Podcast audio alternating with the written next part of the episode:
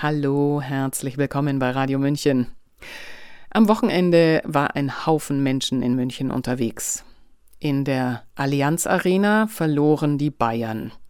Aber die Demokratie hat gewonnen. So heißt es nach einer Demonstration gegen rechts, zu der ein Bündnis aus 230 Initiatoren von Jugendparteien über Gewerkschaften bis zu Umwelt-NGOs deutschlandweit aufrief. Auch Amtsträger wie der Münchner Oberbürgermeister Dieter Reiter forderten zur Teilnahme auf. Gegen Nazis zu sein, ist zu trivial für so viele Demonstranten. Aber warum erstarkt dieses Rechts, aus dessen Forderungskatalog, Beispiel Remigration, sich die Regierenden aktuell großzügig bedienen? Was genau sind denn die Positionen, gegen die man mit dem Applaus der Regierung auf die Straße geht? Davon war leider wenig zu erfahren. Demonstrationen zeigten bislang Protest an der Regierungspolitik und ihren Auswirkungen. Und heute? Mir persönlich flößt es einen Heidenrespekt ein, wenn die Regierung selbst die Massen mobilisiert. Ist die Demokratie tatsächlich im Aufwind? Das fragt sich unsere Autorin und Philosophin Sylvie Sophie Schindler. Sabrina Khalil hat ihren Text gelesen. Der sardische Pfeifhase wurde zuletzt im Jahre 1774 gesehen. Ausgerottet gilt auch das Breitkopfkänguru und der La Palma Wüstenkerbfling. Anders verhält es sich mit der Säbelantilope. Sie ist zwar in freier Wildbahn nicht mehr existent, aber in den zoologischen Gärten weltweit die zweithäufigste Antilopenart überhaupt. Ausgestorben oder nicht? Will man das in Bezug auf die Demokratie beantworten, so hält sie sich zwar besser als der sardische Pfeifhase, aber die Frage ist, wie lange noch? Zumindest ist gewollt, dass der Bürger permanent um sie bangt und zittert. Seit die Ampelregierung am Ruder ist, schlagen Robert Habeck und Co. beinahe täglich Alarm. Ist von Demokratie die Rede, dann automatisch auch davon, dass sie akut gefährdet sei und man sie unbedingt schützen müsse. Der inflationäre Gebrauch ist ermüdend. Die Indizien, die das belegen sollen, sind mindestens zweifelhaft.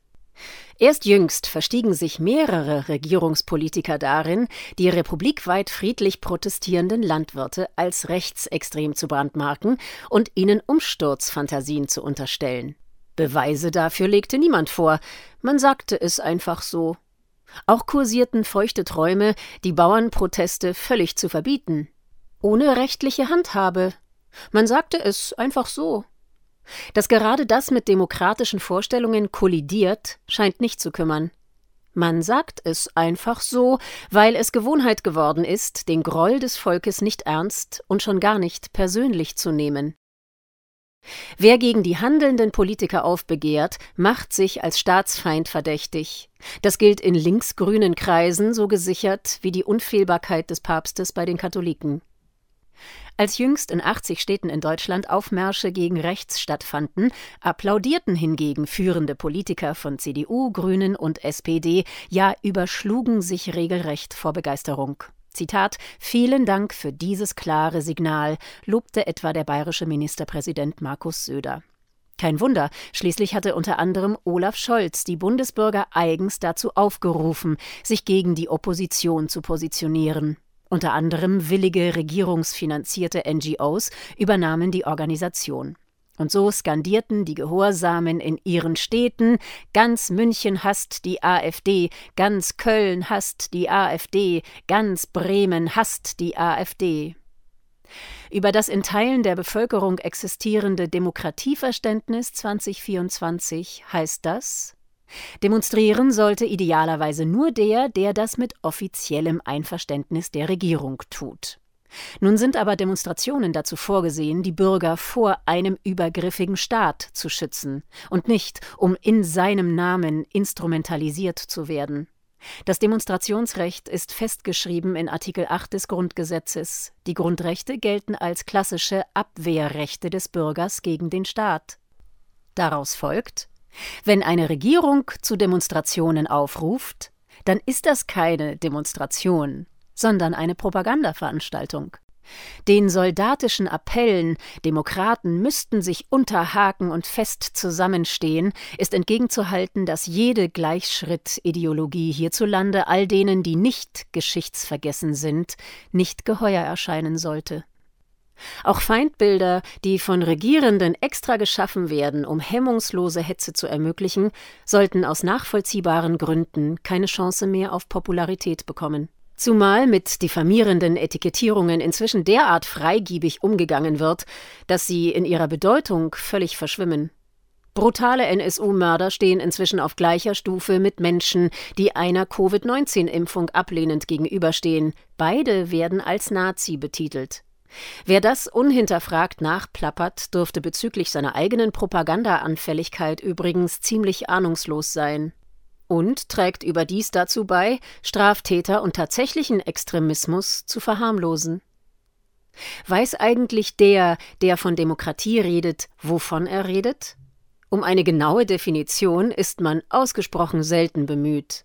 Es scheint, als wolle man es ohnehin nicht so genau wissen. Der Begriff ist Slogan genug. Eine leere Phrase für die, die sich zu den sogenannten Anständigen zählen wollen. Das hohe Potenzial der Instrumentalisierung ist schnell erkannt. So wird Demokratie oft ausgerechnet dann ins Feld geführt, wenn es den eigenen Interessen dient. Führer religiöser Gruppen machen es nicht anders. Soll damit etwa gesagt sein, Demokraten bildeten so etwas wie eine Sekte? Gefährlich wird es jedenfalls immer dann, wenn Ideologie und Dogmatismus Einzug halten.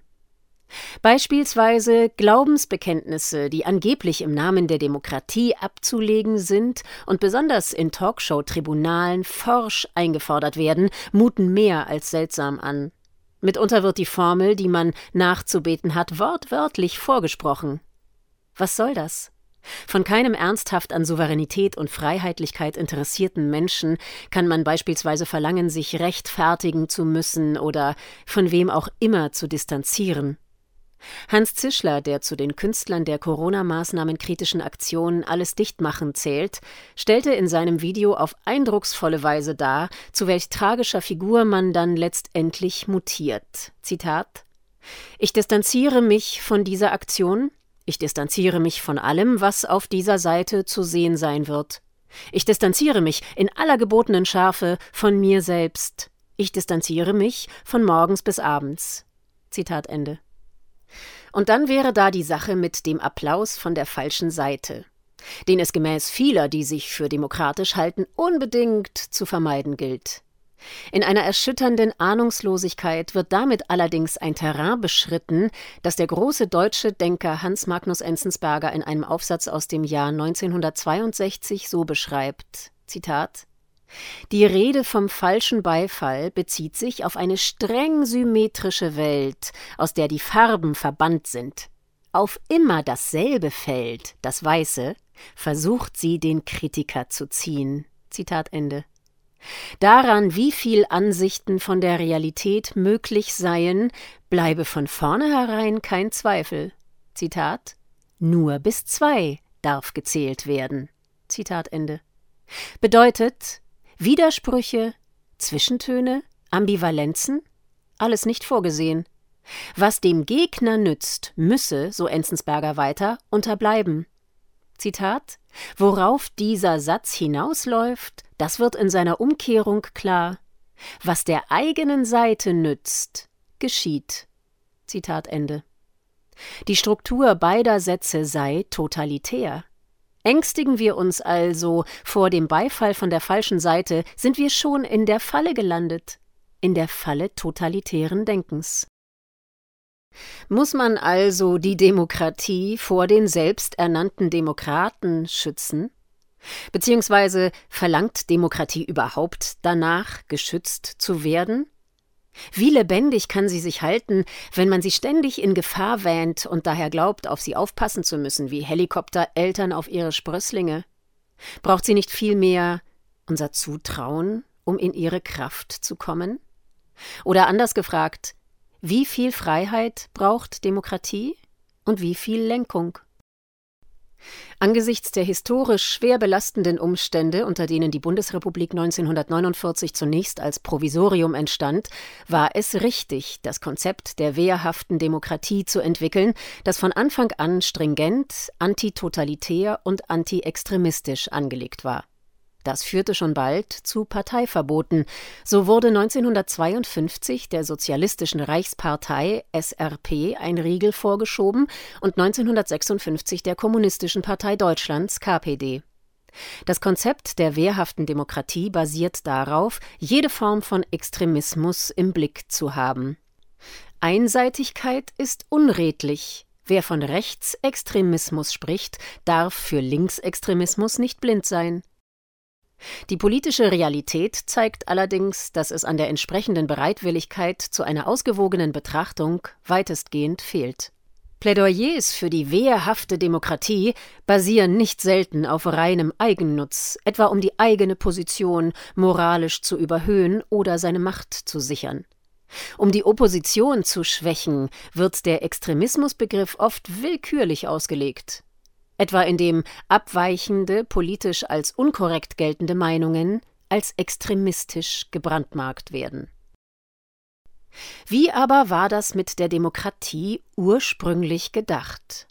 Am Anfang stand die Angst. Im Jahr 602 vor Christus kam es in Athen zu sozialen Unruhen, da die Schere zwischen arm und reich zu groß geworden war.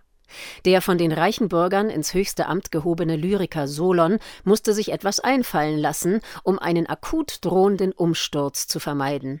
Er beschloss, Gesetze und Verfassung zu reformieren. Unter anderem schaffte er die sogenannten drakonischen Strafen ab, entschuldete die Bauern und ermöglichte den Athener Bürgern politische Mitbestimmung. Entsprechend ihrer Einkommensverhältnisse wurden die männlichen Bürger Athens dabei in vier Klassen eingeteilt, die unterschiedlich gewichtete Stimmen abgeben dürfen. Frauen, Sklaven und Einwanderer hatten kein Mitspracherecht. In der Blütezeit der antiken Demokratie, die von etwa 508 bis 322 vor Christus dauerte, regulierte sich die athenische Bürgerschaft weitestgehend selbst. Anfangs gab es weder Parteien noch Parlamente. Unter dem Staatsmann Kleisthenes wurden Volksversammlungen etabliert, in der alle das gleiche Stimmrecht hatten und gemeinsam Gesetze beschlossen. Weiterhin war nur eine Minderheit beteiligt. Man nimmt an, dass maximal 20 Prozent der Bevölkerung am politischen Leben teilnehmen durften.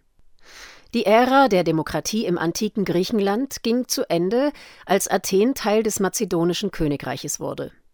Erst durch die Schriften des Aristoteles findet die Demokratie wieder Beachtung, allerdings keine begeisterte, da sich der Philosoph äußerst kritisch dazu äußerte. Ebenso wie Platon setzte er Demokratie mit Pöbelherrschaft gleich. Regiert von einer ungebildeten Masse könne, so befanden beide, kein Staat ordentlich funktionieren. Über viele Jahrhunderte blieb die demokratische Idee überwiegend unbeliebt. Erst im Zuge der geistigen Bewegung der Aufklärung, die den Menschen als freiheitliches und vernunftbegabtes Wesen betrachtet, das über sein Leben selbst bestimmen kann, änderten sich die Vorzeichen. Auch die Französische Revolution ebnete in Europa den Weg zu einer Staatsform, in der niemand mehr durch eine Obrigkeit unterdrückt werden soll. Die wichtigsten Säulen einer modernen Demokratie sind Gewaltenteilung, Existenz einer Opposition und Meinungs- und Versammlungsfreiheit. Der Mehrheitswille wird durch demokratische Wahlen bestimmt und legitimiert und durch Volksvertreter umgesetzt. Das Volk bleibt der staatliche Souverän. In dieser sogenannten repräsentativen Demokratie agieren die Regierungspolitiker also im Auftrag der Bürger, quasi als deren Angestellte, Daher liegt eine völlige Fehlinterpretation des Amtes vor, wenn man glaubt, man könne sich sonnenkönighaft über die Bevölkerung erheben und sich besondere Privilegien herausnehmen. Doch die Mehrheit der Regierenden sieht sich mitnichten als Diener des Volkes, sondern versteht sich als Machtelite und lebt in völliger Abgehobenheit. Unverhohlen werden sie dabei von der Mehrheit der Medien unterstützt, auch und gerade von den öffentlich-rechtlichen Sendern. Realitätsverlust ist die logische Konsequenz.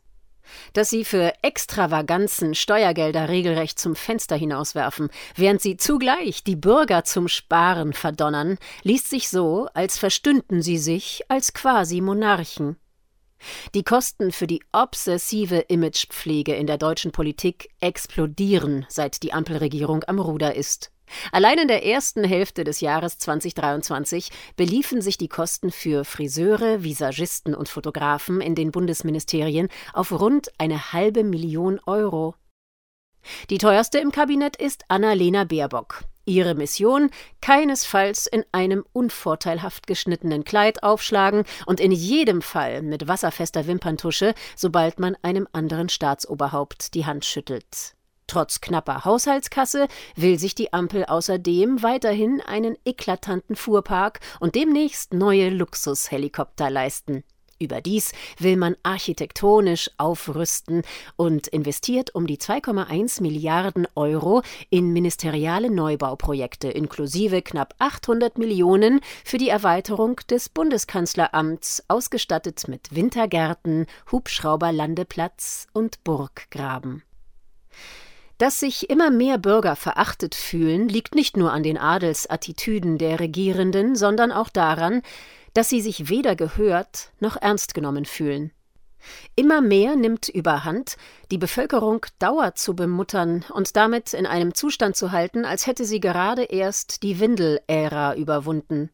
Bereits während der von der WHO festgelegten Corona-Pandemie spielte sich die Regierung als Erziehungsberechtigter auf, der in alle Alltagsbelange hineinredete, indem er etwa dezidiert Anleitung zum Händewaschen und Waschlappengebrauch gab. Auch Netflix-Verbot wurde angedroht. Zuzüglich verbaler Strategien des Kleinhaltens, Aha-Regeln, Wir-Formeln und Doppelwumms-Beschwichtigungen. Was die Sorgen der Bürger betrifft, so verhält sich die Regierung wie unempathische Eltern, die auf die Schmerzen eines Kindes mit einem Ist doch nicht so schlimm reagieren. Insbesondere die Grünen interessiert anscheinend überhaupt nicht, was das Volk umtreibt, sondern sie verstehen sich als pädagogischer Trupp, der die Gesellschaft nach seinen Vorstellungen formen will, im Sinne eines Wir wissen besser, was gut für euch ist. Berechtigte Proteste laufen auch deshalb ins Leere, weil den Kritikern gar nicht zugetraut wird, Situationen richtig einordnen zu können. Derlei Entmündigungsstrategien haben den von der Aufklärung beschriebenen freiheitlichen und selbstbestimmten Menschen längst aus dem Blick verloren und beschädigen damit demokratische Prinzipien. Dies geschieht übrigens auch durch das Fabel für die Kooperation mit wirtschaftlich motivierten Einflüsterern, für das Jahr 2022 listet das Lobbyregister des Bundestages mehr als 33.000 Lobbyisten im Dienst von über 6.000 Organisationen auf. Zum Vergleich, 2021 waren es noch knapp über 30.000. Noch nie seit 1990 gab es weltweit so wenige und schwache Demokratien wie heute. Umgekehrt werden die immer zahlreicheren autokratischen Staaten deutlich repressiver. Zu einer redlichen Untersuchung dieser Entwicklung gehört, dass die Regierenden die Verantwortung nicht auf Volk und Opposition abwälzen, sondern ihre eigene Beteiligung reflektieren. Hierzulande ist mehr als deutlich, dass es dazu leider keine Bereitschaft gibt. Man hält anscheinend nicht für möglich, dass man selbst den demokratischen Kompass immer mehr verliert. Dabei haben die Koalitionsparteien bereits während der Corona-Jahre versagt, als sie unter dem Deckmantel einer Pandemie totalitäre Mechanismen eingeführt und die Handlungsfreiheit des Einzelnen massiv beschnitten haben. Besonders absurd, als Hunderttausende Menschen auf die Straße gingen, um genau darauf hinzuweisen und auf die Einhaltung der Grundgesetze pochten, wurden ausgerechnet diese Menschen als Demokratiegefährder und Rechtsextreme diffamiert. Seither hat sich etabliert, Demonstranten in Gut und Böse einzuteilen. Musste sich je ein Patex-Aktivist anhören, er sei Nazi, Querdenker oder dergleichen? Wo bleibt die Besorgnis über Demonstranten, die die Errichtung eines Kalifats fordern?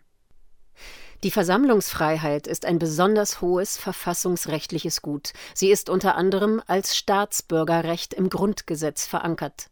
Gestehen Politiker dieses Recht nur Gruppen zu, die ihnen genehm sind, handeln sie antidemokratisch. Rosa Luxemburg drückte es so aus: Zitat Freiheit nur für die Anhänger der Regierung, nur für Mitglieder einer Partei, mögen sie noch so zahlreich sein, ist keine Freiheit. Zitat Ende. Da rechts eine zulässige Position im demokratischen Spektrum ist und nicht gleichzusetzen mit rechtsradikal und rechtsextrem, besteht keinerlei Anlass und schon gar keine rechtliche Befugnis, dagegen vorzugehen. Solange Proteste friedlich sind und nicht den Boden der Verfassung verlassen, sind sie legitim. Zweifel an der Rechts- und Staatstreue ihrer Teilnehmer sind nicht angebracht und zeugen von einer beachtlichen Perfidität. Die Ampelregierung hat deutlich an Zustimmungswerten verloren. Sehr wahrscheinlich ist daher das Bangen um den Machterhalt groß. Könnte es also sein, dass sich die Politelite eigentlich weniger um die Demokratie sorgt als um sich selbst? Die Unzufriedenheit der Bürger spricht jedenfalls eine deutliche Sprache. Herauszuhören ist dabei allerdings nicht, dass sie nach noch mehr Regulierung, Bürokratie und patriarchalen Strukturen rufen, sondern nach mehr Vertrauen, Dialog und Mitbestimmungsrecht. Es sind Befreiungsversuche und Bestrebungen wider die Gängelei, durch die sich vielmehr die Frage stellt, wie lässt sich aus der Demokratie mehr herausholen? Die direkte Demokratie in der Schweiz beispielsweise zeigt, nach welchem Vorbild es auch in Deutschland weitergehen könnte. Das Volk kann dort unter anderem über Entscheide des Bundesparlaments abstimmen und Verfassungsänderungen vorschlagen. Der bekannte Maler Jonathan Miese denkt sogar über eine Zukunft nach, in der niemand mehr der Politik Bedeutung beimisst. Ob das wünschenswert ist, mag jeder für sich entscheiden. Nachdenkenswert ist es auf jeden Fall. In einem Gespräch mit dem Interviewmagazin Galore sagte er, Zitat, es gibt Menschen, die können einen Sachverhalt nur rechtspolitisch oder linkspolitisch betrachten, die können es gar nicht mehr ohne. Das ist doch Wahnsinn. Könnt ihr euch nicht wenigstens fünf Minuten eine Welt ohne Politik vorstellen? Man muss das doch denken dürfen, dass nach der Demokratie noch was kommt. Besonders Journalisten werden oft richtig böse, wenn ich das sage, die können das nicht ertragen. Monarchisten haben auch geglaubt, dass nach der Monarchie nichts mehr kommt. In allen Zeiten haben Menschen gedacht, dass so wie sie leben, der Weisheit letzter Schluss ist. Zitat Ende. Anders gesagt, es geht also noch was. Wir haben es in der Hand.